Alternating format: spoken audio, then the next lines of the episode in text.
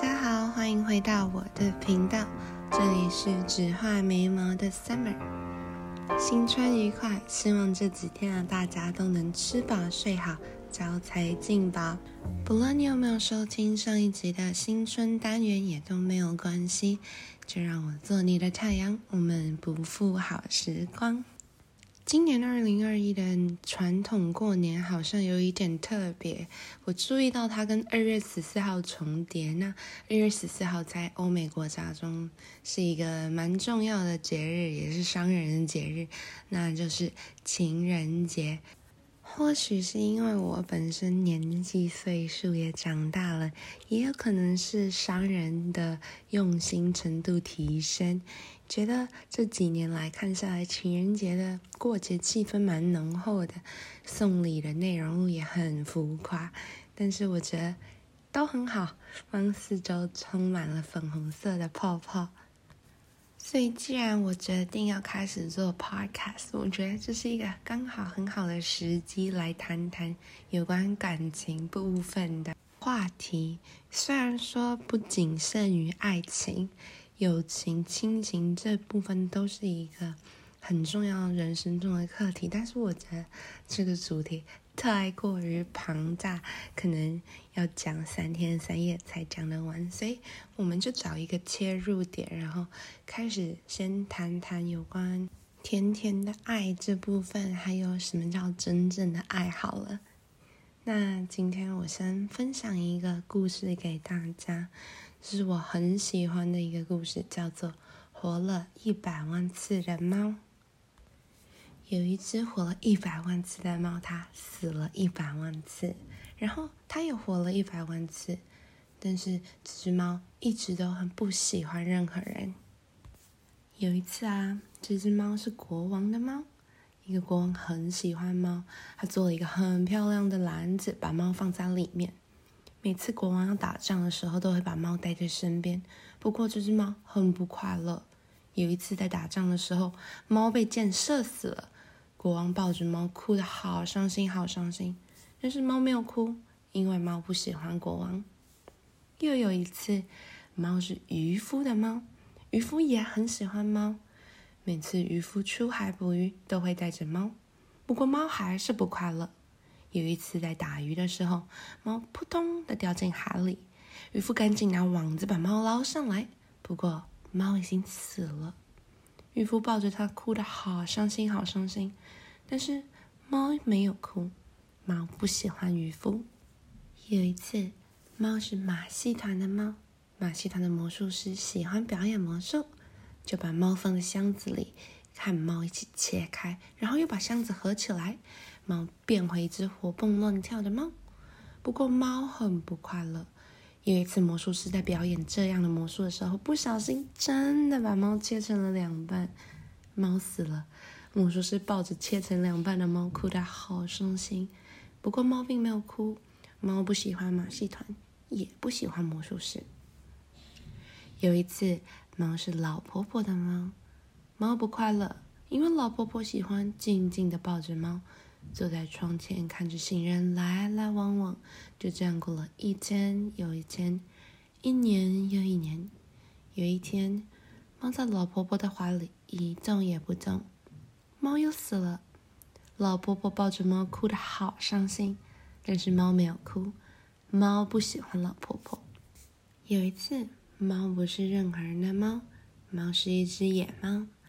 猫很快乐，每天都有吃不完的鱼，每天都有母猫送鱼来给它吃。它的身边总是围绕了一群美丽的母猫。不过猫并不喜欢它们。猫每次都骄傲地说：“我可是一只活过一百万次的猫哦。”有一天，猫遇到了一只白猫。白猫看都不看猫一眼，猫就很生气的走到白猫面前，对白猫说：“哎。”我可是一只活过一百万次的猫，但是白猫只是轻轻的哼了一声，就把头转开了。之后啊，每次猫遇到白猫，都会故意走到白猫面前说一模一样的话。他说：“我可是活过一百万次的猫。”但是白猫每次都是一样的反应，轻轻的哼了一声，就把头转开。猫猫变得很不快乐。又有一天，猫又遇到白猫。刚开始，猫只是在白猫旁边自己玩，后来渐渐的走到白猫旁边，轻轻的说一句话：“我们在一起好吗？”白猫轻轻的点了点头，说：“嗯。”猫好高兴，它们每天都在一起。白猫生了很多小猫，猫也很用心的照顾它们。小猫长大了，一个个离开了，猫很骄傲，因为猫知道小猫是一只活过一百万次的猫的小孩。白猫老了，猫也很细心的照顾白猫，每天都抱着白猫说故事给白猫听，直到睡着。直到有一天，白猫在猫的怀里一动也不动的，白猫死了。猫抱着白猫哭了，猫一直哭，一直哭，一直哭，直到猫也不哭了，猫再也不动了。猫和白猫一起死了，而它也没有再活过来。The end。这个故事反而是一本绘本呐。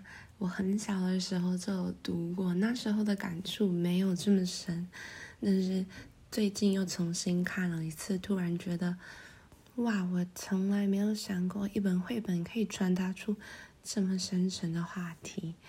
这只猫没有爱的活了九十九万九千九百九十九次，终于在它第一百万次的时候遇到了白猫。其实这好像跟我们生活有点像，就是付出跟爱，并不是说一定要在什么时候发生，也没有一定的时间表。每个人甚至都有不太一样的规划跟行程，但是每个人生命中都一定会有一些印象深刻跟体会深刻的事情，就会让我们觉得哇，幸好活着，活着真好，或者是。活着真的太痛了，这样，那那个白猫很像就是这些事情。对于我来说，这白猫可更可能像是爱，你可以去爱你的家人，爱你的朋友，爱你自己。那你但是你还是要深深刻刻的好好爱过，你才是算是真正活过这样。但是又有时候我会收到跟朋友聊天的时候，他们告诉我的 feedback 就是说。那到底是现在是缺爱吗？我到底该去哪里找爱，或者是我到底有没有那种爱人的能力？其实我觉得，对于这些问题来说，都可以是烦恼的来源，但是也都回归到一个最基本的本质，就是培养自己做一个情感丰富的人，跟提高自己对生活的灵敏度。因为生活久了，你很容易陷入一个固定的方式、固定的模式。你可能早上起来就是按掉闹钟，眼睛张开，然后准备出门，不论是上班、上课，那这样每天陷入同样的循环，很容易就让我们失去了对感情还有感觉表达的能力。也许你有一个交往很久很久的对象，或者是有一个长期暧昧的对象，一样的道理，你就会比较陷入一个平缓期，进而变成一种习惯。虽然说平缓跟习惯才是让生活长久的方法，但是我也觉得中间有一些火花，叫做 stimulation 跟 sparks。都是可以好好保存，让它走得更长久的。为什么我说感情这一种 podcast 非常非常的难讲？因为有太多东西想讲。我今天讲的只是一小部分，就是我觉得爱是什么？爱重要吗？那我们到底要去哪里找爱？剩下其他，我觉得爱可以分酸甜苦辣，跟做菜一样，还有烹饪方式。这些真的都是一些很好的话题，我们可以好好讨论。我觉得对我而言，爱其实蛮重要的，因为生活中我们都是在爱里不断的重生，就是 reborn，重新活过来的感觉。因为人跟人的互动也算是灵魂碰撞的一种，就算你在。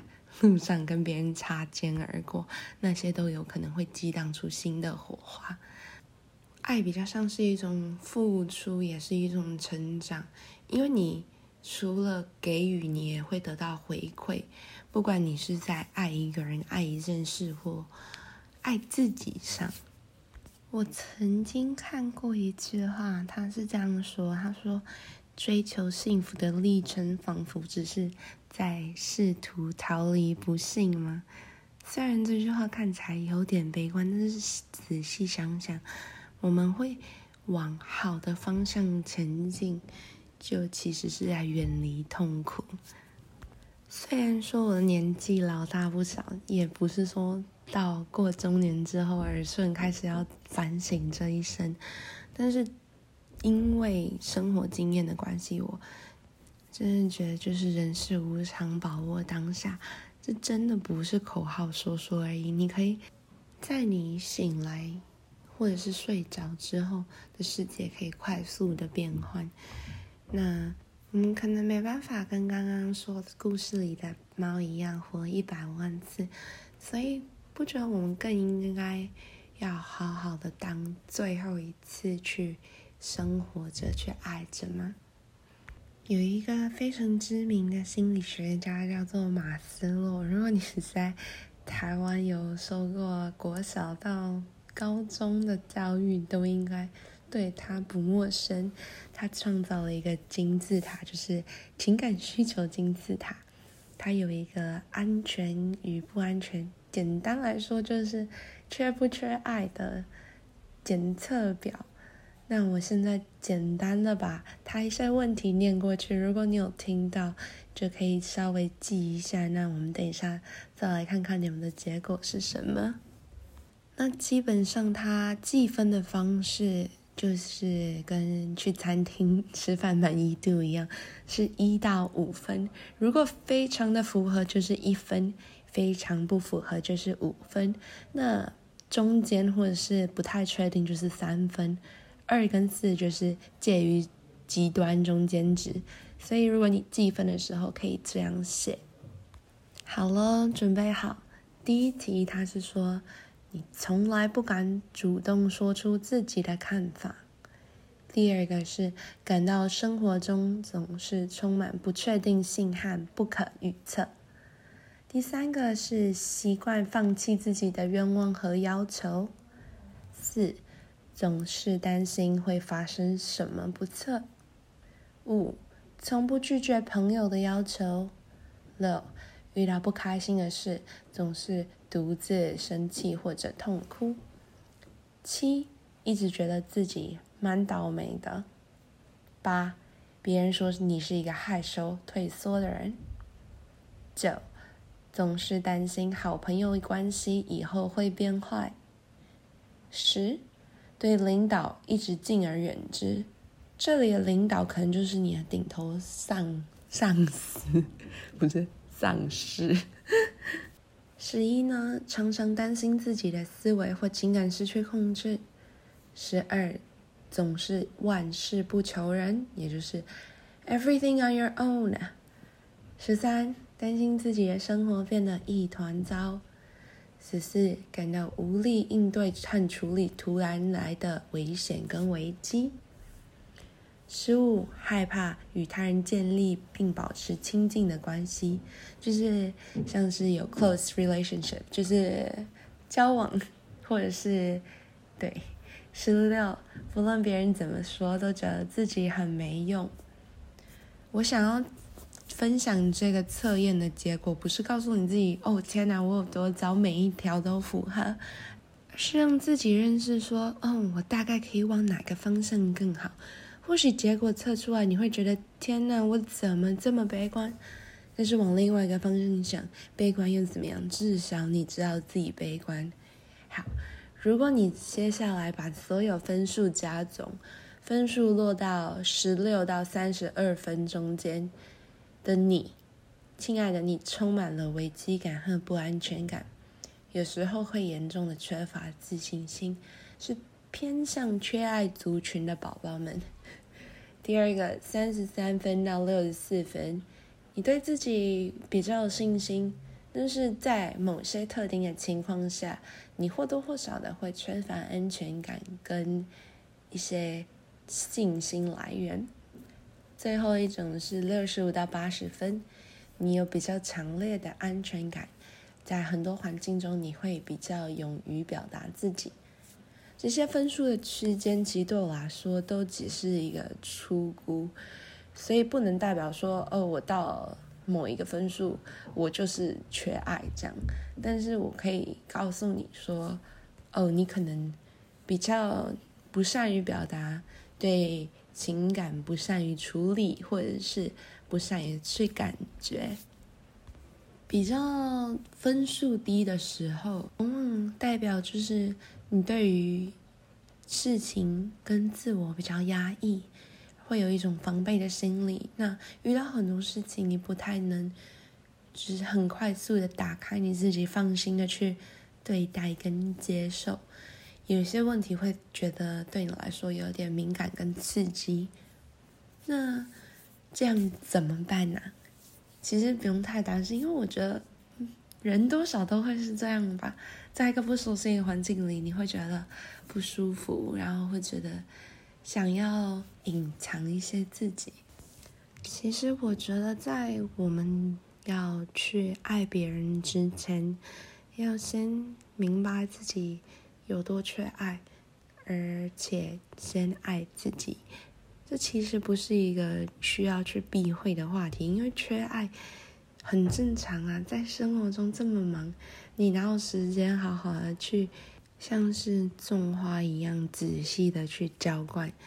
尤其是素食社会中，我们往往很快，很像是喝水喝很快吗？或者是浇水发现哦它干了，就直接这样一桶洒下去，也不太去想结果会如何，就只是去完成这样的一个形式。不是说好与不好，但是我觉得，与其都要生活，不如就一次做到好，把它活到最好，做到最好。这些都是可以练习的。像我们可以学习怎么吃的健康，学习怎么运动。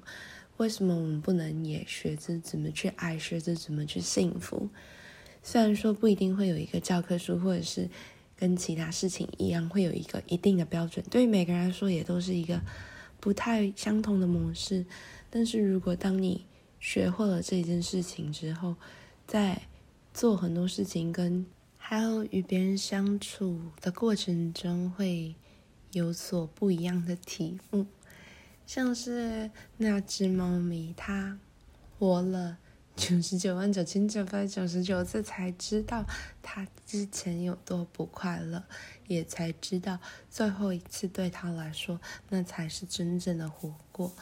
我们或许在找爱、跟练习爱，还有等待的过程中会有所焦虑，但是我觉得真正好的情感、成熟的感情、能让你成长的感情，就要是让人独而不孤。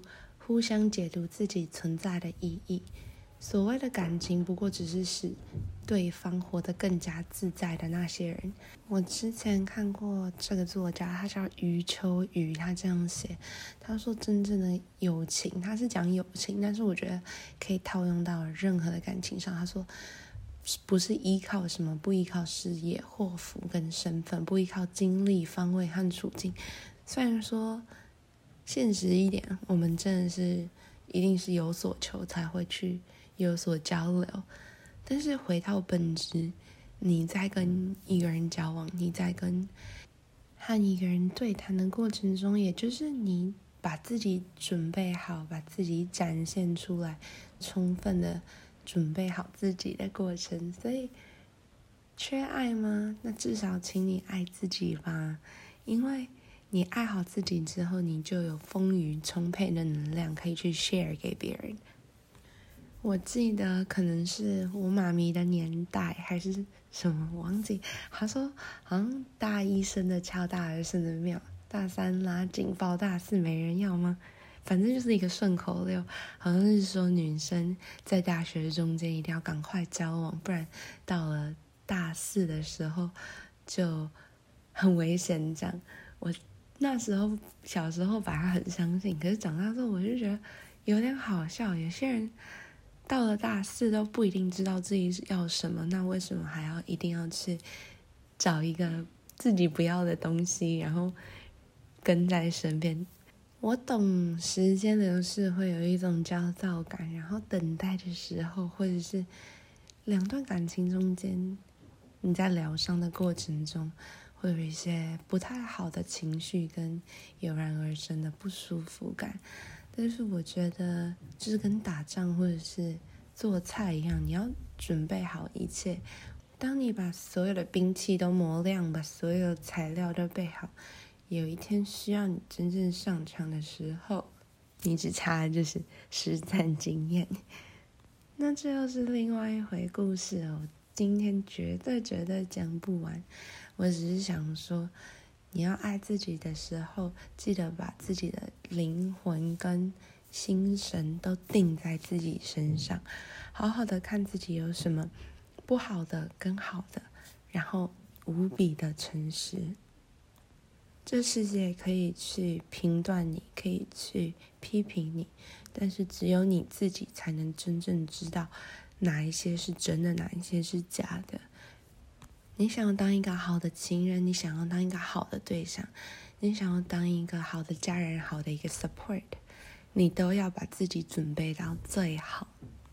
我觉得我看完《活了一百万次的猫》的故事，长大之后，我就很想要好好去爱，那我就会同时去看我自己到底是准备好了？我觉得你可能准备个七八分。就可以上场了，因为世界上没有 ideal，没有 perfection，一定没有一个你觉得哦，我们在一起，或者是哦，我们相处起来完全不会有问题的人。就算你跟你自己也是一样，所以你一定要去做。你想了一百万年，然后去做，跟你想了一百万年不去做，还是有非常大的差别。做了之后的你可以去修正，不要怕，因为我相信以你们的知识跟聪明才智，都会选择听我的 podcast，一定可以评断出好与坏，趋吉避凶。最重要的是不要怕，还有我陪着你们呢。而且我觉得就是那句话：育而无救，爱而无伤。不要因为你有的欲望而感到愧疚，不要因为你的爱而感到受伤。这是一个非常非常难的境界，但是我们都要以这个为努力。甚至当你有食欲的时候，你吃下去，你会觉得天啊，热量这么高，我一定要去运动吗？这是有救，就是愧疚的那个救。但是反观，当你在吃的时候，你想。仔细的品尝它每一口，想谢谢这个食物得来不易，这就是无愧于心。那怎么要做到爱也是这样的话，就真的要好好的装备自己。我觉得今天的分享也让我想了很多，我到底是不是有做到自己所谓的成为一个感情丰沛跟对于生活大小事灵敏的人。那有没有真正做到在爱里重生，好好的学习怎么爱？还有有没有把这一次的生活当成第一百万次？先不管情人节是不是商人所研发的节日，也不知道是不是会有很多闪光弹在你四周。我觉得就定把它定成一个是爱的节日好了，不管你什么形式的爱，可以爱家人、爱自己，嗯，好好的反思一下，你是不是已经准备好这个对生活来说非常非常重要的元素了？在今年二零二一，给自己一个目标，让你知道什么是爱，还有什么是你最喜欢爱的状态。去买一个自己喜欢的食物，或者是想很久的小礼物，然后跟自己说“我爱你”。这阵子辛苦啦！你们觉得这个 idea 如何呢？除此之外，我也希望大家都可以好好的思考一下，你要怎么去记得生活中这些爱的片刻，还有怎么样去把自己爱得很好。在今天这集 podcast 分享结束之前，我来分享一个有点关于情人节，但是也没有太直接，有点甜的小故事。好了，就是发生真人真事在我的身上。求学期间，我蛮欣赏一位学长的，他真是一个非常优秀的人，到现在我都还觉得他很优秀，就是不外乎。身材啊，长相啊，知识啊，学位啊，笑容特别帅，这样，而且他还有很会打球，相信大家少男少女们都有这种一个崇拜的对象存在。那求学期间，我对他的欣赏就像是他们班上课的时候，如果刚好我也看到，我就会哇，怎么这么。有一种这么棒的存在，或者是他经过我们班的时候，你就会把眼睛打开很大，一直这样偷看人家，搞到最后，我的同学都会说：“哎哎哎，那个某某某又来了啦！”这样，那我觉得自己做过最勇敢的一件事情，因为我刚刚有提到他是学长嘛，就是学长要毕业那天，因为我们有毕业典礼，我就。买了一束花，那时候我真的是不知道自己为什么这么腼腆。如果以现在的个性，我可能早就跟他讲了。但是我一直欣赏他，到他要毕业之前，我都没有怎么去跟他互动。我只有毕业那天，我就买了一束花，然后他从校长手上拿到毕业证书，走下台的瞬间，我就跑到他旁边跟他说。学长，毕业快乐！我可以跟你合照一张吗？那那时候好像还没有 iPhone 或者是 Instagram 这种东西，那时候是 Facebook 吧，我记得是。而且照片也没有很普及的时候，我特别拿到一台，好像是 iTouch，现在已经没有这种东西了。iTouch，然后我就跟学长拍了一张照。那时候我开心到整个要飞掉，拍完之后我就。非常谢谢，祝你幸福。然后我就走了，真是我记忆到现在都还很清楚的，可以似乎看见当时的场景。我觉得那时候的我真的是非常懵懂，也不懂事。但是这一种爱，我觉得也是算可爱。学长，如果你现在在听这个 podcast，或者是你觉得这是你的话，请就不要来找我，不然我会害羞。希望你过得很幸福。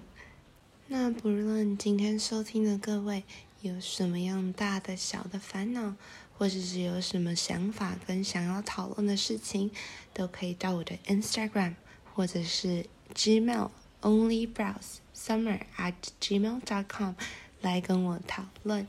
我近期也会新开一个表单，让你们把想要听的话题、想要听的主题。想要听的故事，通通放上来。希望它是你一个精神的出口，希望它可以陪你入睡、通勤、洗澡、吃饭。